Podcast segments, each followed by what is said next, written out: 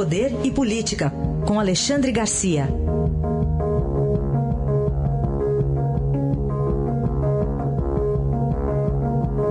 Alexandre, bom dia. Bom dia, Raíssa. Bom dia, Carolina. Oi, bom dia. Vamos falar sobre a segunda instância, né? Movimentações na Câmara e no Senado. Ontem na Câmara, na CCJ, reunião tumultuada. No Senado, há pouco, Alexandre, ouvimos a senadora Simone Tebet, presidente da CCJ, ela acha que passa lá, inclusive no plenário.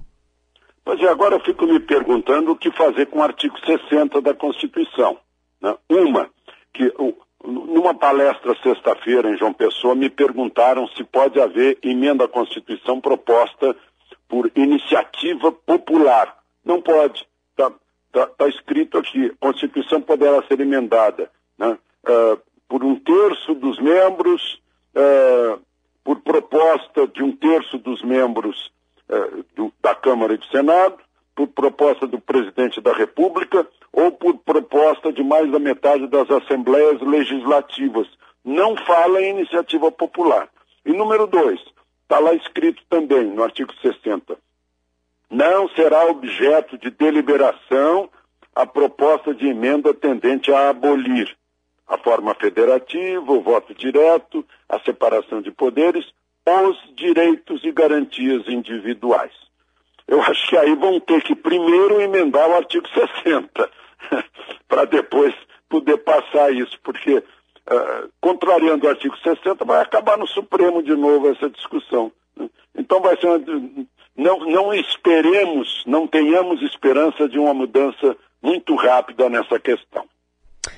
Bom, Alexandre, outro assunto para a gente falar é sobre esse pacote do governo para estimular o emprego, especialmente de jovens, e que vai deixar o seguro-desemprego com uma taxação um pouquinho maior.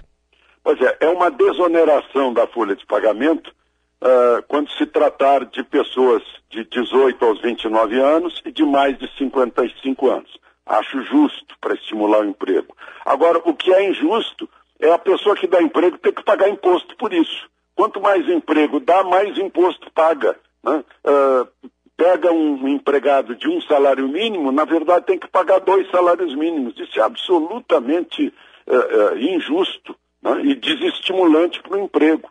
Então, o grande sonho da política liberal de Paulo Guedes é desonerar completamente a folha de pagamento para todo mundo. Vamos ver se consegue. Bom, Alexandre, e o que dizer? A gente antigamente falava os russos estão chegando, agora é o russo. Pois é. Ontem eu fui abastecer e perguntei, ah, por que, que tem tanto policial aqui? Não, é que o Putin vai ficar naquele hotel ali. Eu cheguei a dizer brincando, não, ele está vindo para o meu casamento, que eu caso hoje à noite, no, no civil, né, no papel. Mas é, é, essa reunião dos BRICS, é, a gente olha, o Estadão está mostrando aí vários números do BRICS, né, surpresas até para mim, pelo menos, a gente tem menos população que a Rússia, os russos estão chegando, os chineses estão chegando, o, os indianos. Eu fiz uma comparação rapidinha aqui, porque eu vivi esse tempo em que nós tínhamos um PIB maior que o PIB chinês.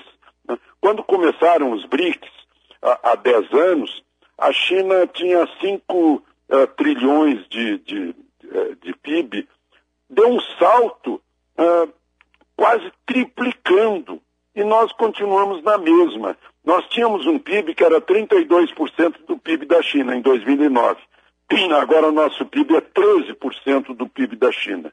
Né? E a, e a boa notícia, a gente comparando esses dados aí que o Estadão mostrou, é que Brasil e China estão conseguindo fazer controle demográfico.